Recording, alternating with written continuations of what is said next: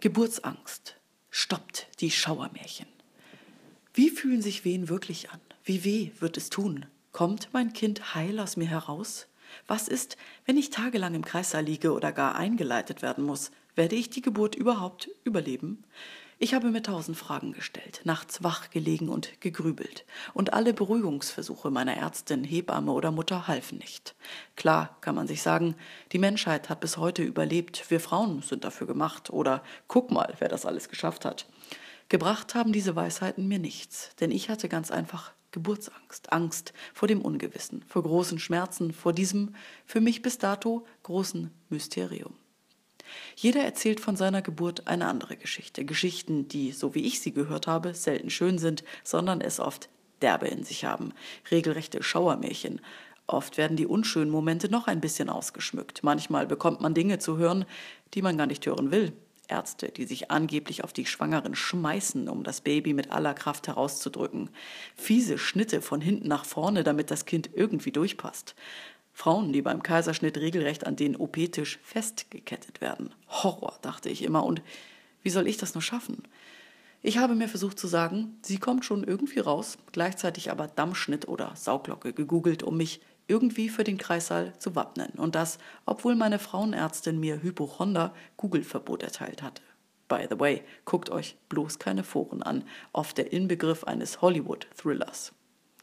Rückblickend muss ich gestehen, Gebracht hat mir das alles nichts, außer Panik. Denn wahr ist, jede Geburt ist anders. Selbst bei uns vier Mutterkutter-Mädels gleicht keine der anderen.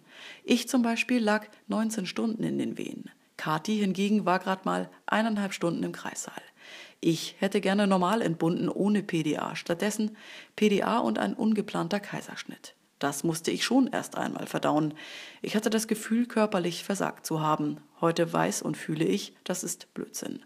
Ich musste aber erst lernen, die Narbe zu akzeptieren und das Gefühl, durchgeschnitten zu sein, hinter mir lassen. Mir hat es geholfen, mit meinem Freund, meiner Hebamme oder Freundinnen darüber zu sprechen und zu lernen, eine Geburt ist nicht wirklich planbar und ob natürlich oder nicht, Mama ist und bleibt Mama. Und die Geburt ist kein Wettkampf gegen sich selbst, der mit oder ohne Kaiserschnitt endet. Die weibliche Natur regelt alles und im Ernstfall sind zum Glück helfende Hände zur Stelle.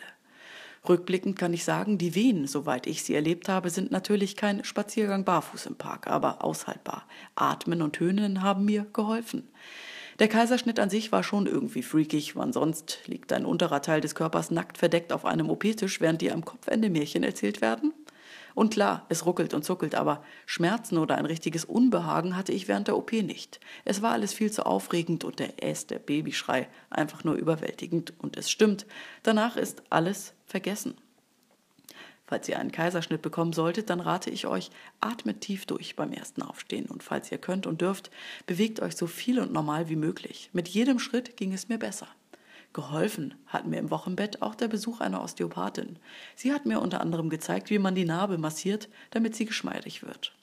Aber am wichtigsten, egal auf welchem Weg ihr gebären werdet, habt Vertrauen in euch. Ihr schafft das. Kathi sagte neulich, am besten ist es, vor der Geburt entspannt zu bleiben und alles auf sich zukommen zu lassen. Und da hat sie recht. Denn manche Schauermärchenerzähler vergessen manchmal anzumerken, dass eine Geburt zwar ein krasses Erlebnis ist, aber nicht im negativen, sondern im positiven Sinne. Es ist, finde ich, das Schönste, was mir bisher in meinem Leben passiert ist.